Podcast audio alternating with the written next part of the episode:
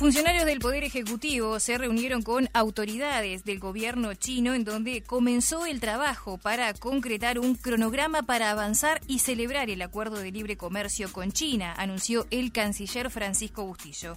El ministro que estuvo flanqueado en ese encuentro por la ministra de Economía, Azucena Arbeleche, y el secretario de la Presidencia, Álvaro Delgado, agregó que nuestro país anhela y augura que en algún momento el resto de los países socios miembros del Mercosur se sumen al potencial acuerdo que se comienza a tejer. Una delegación del gobierno de China también fue recibido en el Parlamento en el marco del Grupo de Amistad Interparlamentario Uruguay-China. Pero Horas antes de estos encuentros protocolares ocurrió otro de particulares características. El senador nacionalista Sebastián da Silva recibió en su campo al embajador chino en Uruguay, Wang Gan, y al director para América Latina de la Cancillería de China, Kai Wei. Con asado, ensalada rusa, vino tanat y flan con dulce de leche como postre, el legislador le mostró a los funcionarios orientales cómo produce Uruguay y su potencia.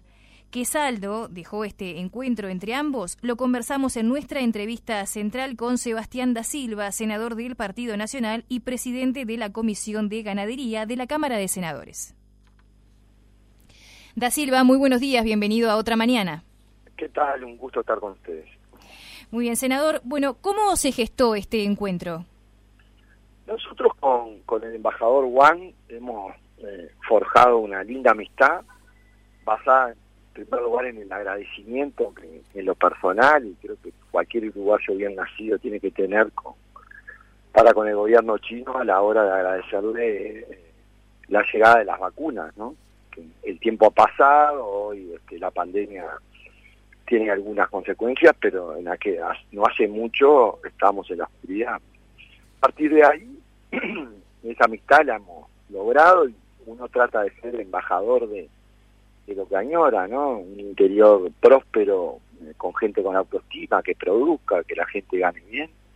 Es parte de mi otra vida, o sea, no solo la política, lo he llevado a algunas actividades de granja que tengo, y ahí me llamó momento para pedirme un consejo sobre la importancia de esta gente que venía y que cuál era mi consejo. Y yo le invité a un campo donde trabajo, y ahí naturalmente salió y creo que eh, fue una preciosa contribución a ese tipo de este, eh, relacionamientos más informales, con más tiempo, más desestructurado, en donde tuvimos el doble propósito, primero mostrar lo que es una escalera de invernada, el antes y el después, ¿no? Vieron un novillo retosar 550 kilos, posteriormente parte de ese novillo estaba en la en la parrilla, lo mismo con, con los corderos, y, y mostrarle la potencia del suelo uruguayo, eh, la rotación agrícola, ese establecimiento es agrícola ganadero, en donde hay desde maíz a cosechar, trigo recién implantado, colza recién implantado, pradera, campo natural.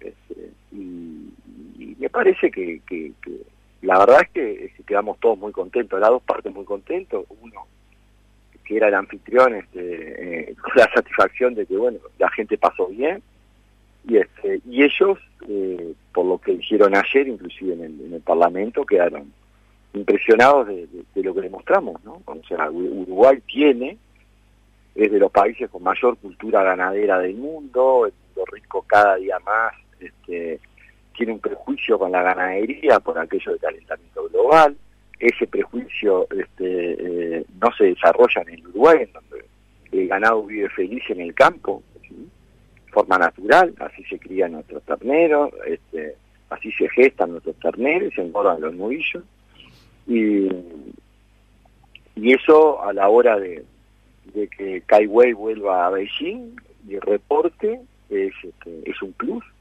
que creo que entre todos le fuimos agregando a este relacionamiento con China, que es lo más importante en la agenda política que tiene país. El Tratado de Libre Comercio con, China es revolucionario. ¿Para qué sector de la actividad? Para el ganadero, no tanto. El sector ganadero tiene la suficiente potencia para, para poder este desarrollarse. ¿sí? Ya ha costado más de dos mil millones de dólares. China no es un país de, aranceles altos, pero sí en el acceso de otros rubros de actividad, agropecuarios o no, que este, de tener acceso al mercado chino eh, tiene un desarrollo impresionante. Antes, antes de ir, antes de ir, senador, a toda la parte de justamente de, lo que implican eh, en materia de, exportaciones, usted calificó a este encuentro como de diplomacia productivista. ¿Esto fue así? Sí, sí, sí, sí. Eh, yo estoy acostumbrado a, recibir extranjeros. El Uruguay es fútbol carne, este, es lo que... y Punta del Este, ¿no? Como yo no sé mostrar Punta del Este, sé mostrar lo lindo del Uruguay esos secretitos que tenemos que, que, mucha gente no los conoce. Eh, eso es diplomacia productivista, hablar de cómo eh, este, la ganadería uruguaya redujo eh, el tiempo de faena ¿sí? este, de cuatro años a dos años y medio, dos años y ocho meses, y que eso redunda en un plato de lujo, en un restaurante, este, en un hotel cinco o seis estrellas en Beijing, este, eh, es muy instructivo, ¿sí? Es lo que a uno le gustaría si va, yo que sea, al, Valle de Napa y eh, alguien que es dueño de una bodega le puede explicar cómo logran cada mes ¿no? Ese tipo de cosas eh, en gente en donde no los no los impresiona nada, ¿no? Acá igual es difícil como verlo, ¿no? Este, uno tiene que ir por el lado más lógico, mostrarle lo mejor del Uruguay que es lo mejor del Uruguay, entre muchas otras cosas, su gente, el campo, su producción, su capacidad de trabajo, su cultura este, eh, campera. Y lo hicimos sin mozo, sin chef, que era la gente que trabaja conmigo, la familia. Bien. Y eso, esas cosas eh, eh, es un aporte. Pónganse ustedes en el lugar, si ustedes tienen la chance de viajar, que venga alguien que los reciba eh, en su casa y se sientan a gusto. Yo creo que no es ni más ni menos que eso, es lo que haríamos con cualquier amigo. Bueno, para mí este Kai Wei es un amigo y tiene que ser un mejor amigo. Este, nosotros estamos en el gobierno para trascender, parte de esa trascendencia es dejar un legado de la apertura comercial real, porque el mundo hoy no para. Bien, senador, según una crónica de los colegas del diario El Observador, usted le pidió a los diplomáticos adelantar la habilitación para la exportación de sorgo, caballos deportivos, carne de ave, mondongo y lengua vacuna. ¿Esto efectivamente fue así también? Seguro. Este, eh, en la charla llegó el momento de los pedidos. Este, ellos me hicieron, me pidieron de anotarse los deberes. Yo los míos los estoy cumpliendo y este y les pedí el el poder este eh, poner un papel arriba del otro. ¿no? Uruguay tiene un proceso de habilitación del sorgo que sería revolucionario a la hora de la rotación de cultivos, de incorporar materia orgánica este, en los suelos para no hacer soja sobre soja. Eh, eh, el mondongo y la lengua vacuna impactan en 100 millones de dólares más por año para darnos cuenta de la dimensión del mercado chino. Uno habla de lengua vacuna y es un típico subproducto que nadie se acuerda a la hora de entrar a una eh, planta de faena. Bueno, en su conjunto son 100 millones de dólares más. Este, eh, los caballos deportivos, en, en, China hay un desarrollo, la, gente de altísimo poder adquisitivo eh, está adquiriendo costumbres occidentales, ¿no? Entonces el polo está teniendo un desarrollo incipiente a lo chino. Entonces, acá hay nichos en el interior de gente que, que, cría petillos de polo o, otro tipo de caballo, de carrera, por ejemplo, de pura sangre. Acceder este, con, animales nuestros a China es una revolución, ¿sí? en Maroña o en Mercedes o en eh, y por supuesto este, la carne de pollo, que revolucionaría todo el cinturón avícola de Canelones, lo revolucionaría. Eh, y bueno, este, ojalá que algo de eso se dé, le pedimos cinco cosas, yo me quedo contento con sacar dos rápidamente porque eh, así fue lo que hicimos con la cebada forrajera, que el impacto hoy en los cultivos de invierno ya, ya es visible, o sea, en, el mundo agrícola que Hoy en la paleta de cultivos existe una que se llama cebada forrajera, que hace que la gente no dependa tanto de la maltería, la calidad de la cebada, y que es muy bueno para evitar el monocultivo y la sustentabilidad en los campos. Bueno, por aquello de Antón Pirulero, cada cual atiende su juego, este, uno siempre mira de vuelta el interior, el desarrollo, el impacto que tiene. Yo soy de los que eh, veo enseguida el, impacto de una cosecha buena en los pueblos, es, inmediato. ¿sí?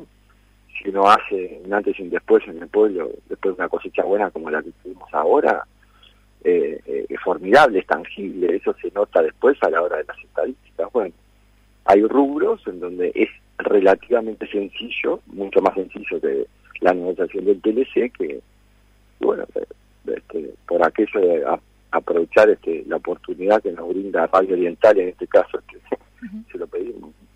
Bien, justamente retomando un poco lo que estábamos hablando hace minutos, senador, el año pasado las exportaciones a China representaron el 28% de las exportaciones de bienes, con 3.277 millones de dólares exportados, esto es según datos que publica Uruguay 21.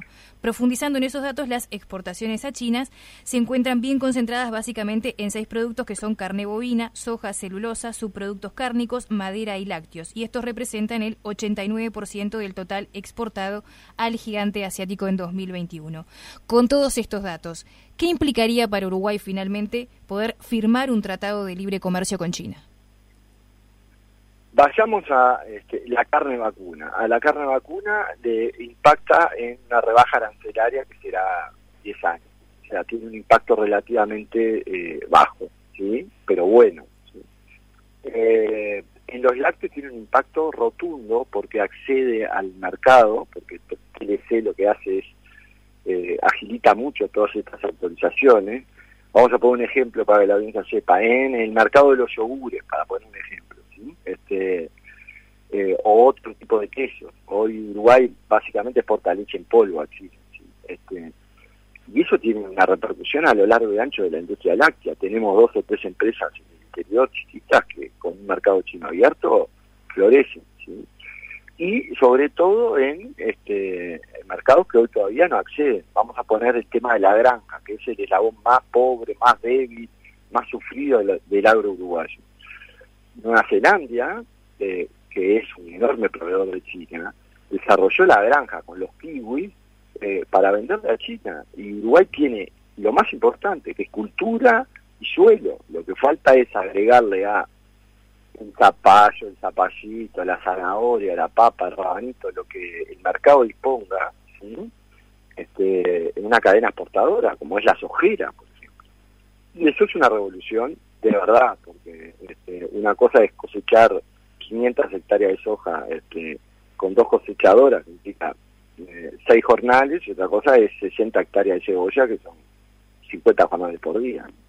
Entonces este, eh, hay que salir de la caja, mirar hacia adelante, mirar lo que hacen nuestros competidores, ver que Chile eh, eh, tiene en el interior casi de pleno empleo, producto de, la relación comercial con China, y, bueno, y este, como decíamos antes, revisar antes que cualquier otra cosa, porque es un legado que es un antes y un después para el pueblo uruguayo.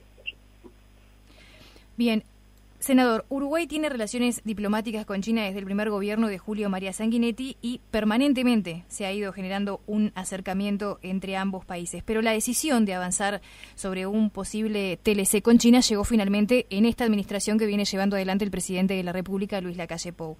A su juicio, ¿qué fue lo determinante para que se avanzara de manera tan decidida en este TLC con China? Eh, la visión de un estadista como el presidente Lacalle Pou la determinación en terminar con el traneleo del Mercosur y empezar a, a, hacer las cosas que un país exportador tiene que hacer. Este, y, eso se llama voluntad política. ¿no? Este, por tanto, eh, el presidente Xi Jinping eh, em, comenzó este, a priorizar eh, el libre mercado una forma de crecer, de tener este, mayor crecimiento en el pueblo chino, y nosotros también. Entonces, este, eh, me parece que son de esos trenes, ¿sí? que nos toca por casualidad, por estar en el gobierno, darlos pasar y no lo podemos perder. Eh, eh, eh, el impacto que ha tenido los tratados de comercio en Costa Rica, Perú o Chile, para poner países, o Australia o Nueva Zelanda, han sido enormes. Y no solo en el mundo agropecuario. A ver, en los últimos tres años han llegado 100 estudiantes chinos a estudiar español y negocios acá en las universidades, sobre todo privadas. Si mañana firmamos un TLC, eso se puede multiplicar, vaya a saber por cuánto. Vamos a poner que vengan mil por año. Eso impacta eh, eh, alrededor de Montevideo. Es lo, el mismo proceso que puede estar en dándose en Punta del Este, que los argentinos en la pandemia se quedaron a vivir y que la gente Maldonado no solo depende del turismo. Bueno, este, eh, las, las empresas tecnológicas, nadie sabe, o muy poca gente sabe, que Genexus está en, Beijing, en China, y, contrata 50 empleados, y Local, que es el unicornio, también. Este, Uruguay tiene pleno empleo en la industria del software. Eh, con un TLC tiene un marco de protección de inversión. Bueno, que puede ser, la frontera nadie la conoce y así sucesivamente en, en, en, muchos de los rubros. Las amenazas de un TLC están bien marcadas, la factibilidad este, las ha marcado y son fácilmente eh, protegibles. Vamos a poner la industria de los calefones. Uruguay hay cerca de 300 familias que viven en la industria de los calefones. Eh, los calefones son sí, solo sí de, fabricación nacional. Este, se excepciona y nadie en su sano juicio puede imaginar que los chinos hagan cuestión por un tema de calefactores de agua. Y así con alguna otra empresa o industria que pueda tener algún tipo de amenaza en un mercado que con China está abierto hacia añares y que tanto tú como yo, hoy en este preciso momento, algo de fabricación china eh, tenemos a, eh, a, nuestra vista. No sé si es un sombrero, la corbata, algo, porque la realidad es que eh, por algo China es la potencia que es. Bien, senador, eh, sin embargo, desde que se anunció este avance de, de, TLC, luego que se terminó el estudio de factibilidad, eh, han habido algunas críticas por, por parte de la oposición, sobre todo que apuntan a que podría llegar a ser justamente el fin de la industria industria nacional, como por ejemplo fueron la línea de las declaraciones de la intendenta de Montevideo, Carolina Cose. ¿Usted qué opina con respecto a estas críticas que ha recibido eh, este posible tratado de libre comercio de la oposición? Es una falta de respeto hacia la memoria de Tabaré Vázquez. Tabaré Vázquez fue un impulsor del Tratado de Libre Comercio. La intendenta Cose estuvo este, en, China eh, cuando eh, cuando Tabaré Vázquez impulsó el Tratado de Libre Comercio, entonces la verdad que le están faltando respeto a la memoria de Tabaré Vázquez. ¿Por qué? Por el palo en la rueda, por, querer dar manija, porque en su sano juicio, desde el más extremista de los frente amplistas al partido este, ecologista, cualquier uruguayo con, no, no digo dos, un cuarto de hoy frente, este, tiene que saber que somos un país exportador y que China tiene nichos de mercados que para el Uruguay se transforman en oportunidades infinitas, en cualquier rubro. Y que el mundo gira con una velocidad que no eh, tolera ni eh, eh, visiones este, pesimistas sin fundamentos y menos como Fernando Pereira ha dicho, este, teorías de geopolítica que son más dignas del que juega un War o un TEL este, que del análisis de la realidad internacional. Entonces, este, creo que le están faltando respeto a la memoria del presidente Vázquez. Bien, eh, senador, también le quería consultar sobre eh, cómo vio usted la cumbre de la semana pasada, la cumbre del Mercosur, donde estuvieron allí reunidos todos los presidentes. Y se lo pregunto puntualmente porque eh, el presidente Luis Lacalle Pou se mostró firme en avanzar, pero también hubo una, una, postura de un presidente argentino que en realidad, si bien se mostró como duditativo a la hora de expresarse sobre este TLC, al principio dijo como que, bueno, la idea no es ir hacia un TLC, pero después dejó la puerta abierta como para sumarse eventualmente. Para usted, ¿cuál sería el mejor escenario? ¿Que fuera los cuatro países en bloques al TLC o que eventualmente el resto de los países del Mercosur se fueran sumando eventualmente después de sus estudios de factibilidad? creo que Uruguay tiene que eh, ser ejemplo este, para el resto de los países del Mercosur de las bondades de un TLC con China. Y por tanto tiene que este, no esperar eh, lo inesperado. Argentina tiene muchísimos más problemas en su agenda que, que, este, que TLC con China. ¿sí? Tiene problemas vitales en su agenda. Y Brasil hoy tiene este, un, un proceso electoral este, muy polarizado. Entonces, nosotros tenemos que ir por la nuestra este, y mostrarles a los pueblos argentinos y brasileños este, todo lo que venimos conversando, que si vaya si ellos tendrán oportunidad, porque eh, la diferencia entre Argentina y Brasil con Uruguay es que la presencia de inversiones china en Brasil y Uruguay, en Brasil y Argentina, es tremenda, es, es rotunda. En Uruguay no, teníamos una empresa de, de, fabricación de autos que cerró. Este, después hay muy poca inversión real china. No tenemos ni siquiera un banco chino, ¿no? Este, Entonces, este, eh, cuando Brasil y, Argentina tienen sucursales importantes, centros financieros en Buenos Aires y en, San Pablo.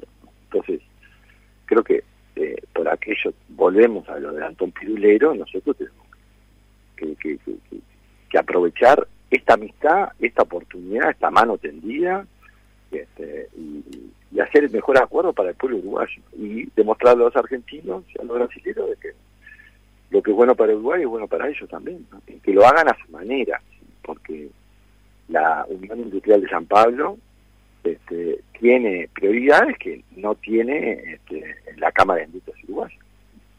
Senador, ya llegando al final del reportaje, le hago la última pregunta, porque hubo otro encuentro también en el que usted participó en la jornada de ayer. Se trata de este encuentro de amistad interparlamentaria Uruguay-China. Allí también participó la vicepresidenta Beatriz Argimón, quien dijo que se pretende con estas instancias fortalecer los vínculos entre ambos parlamentos y entre los gobiernos. ¿Qué paso se viene dando para cumplir con ese fin? Y es este, bastante significativo que la, vicepresidenta, que la presidenta de la Asamblea General haya participado. Eso marca mucho la importancia. Hay, ponele que haya 30 o 35 grupos de amistad parlamentaria en, el Palacio, pero no en todas este, participa Beatriz. Entonces, son los grupos de amistad parlamentaria son teóricamente ¿sí? Este, eh, eh, los ámbitos en donde eh, los que queremos afianzar relaciones con un país o con el otro, este, participamos y, bueno, entre todos, ahí hubo participación de todos los partidos, lo que está muy bien, y manifestaciones buenas. Por eso a veces no, cuando escucha alguna declaración de la oposición, en, en, la pulpería, después en la comisaría dicen otra cosa. Este, eh, ahí el ámbito fue muy cordial de todos. Este, ¿Por qué es cordial? Bueno, porque la relación con China no es que tenga que ser, es una política de Estado. La inició Sanguinetti, la continuó este, la Casa Herrera, el Frente Amplio, ahora nosotros, Jorge Valle, es un tema. Pero bueno, a veces este, las ansiedades electorales o los perfilismos de cabotaje este, eh, eh, hacen que, bueno que se olviden de que esto es una política de Estado. Y, cuando vienen al Parlamento la política de Estado se manifiesta así como te la estoy contando tal cual. No hubo una sola señal declaración guiñada o pestañeo disonante con lo que estoy declarando Senador del Partido Nacional, Sebastián da Silva, muchísimas gracias por haber compartido estos minutos en otra mañana con nosotros. Un abrazo, gracias.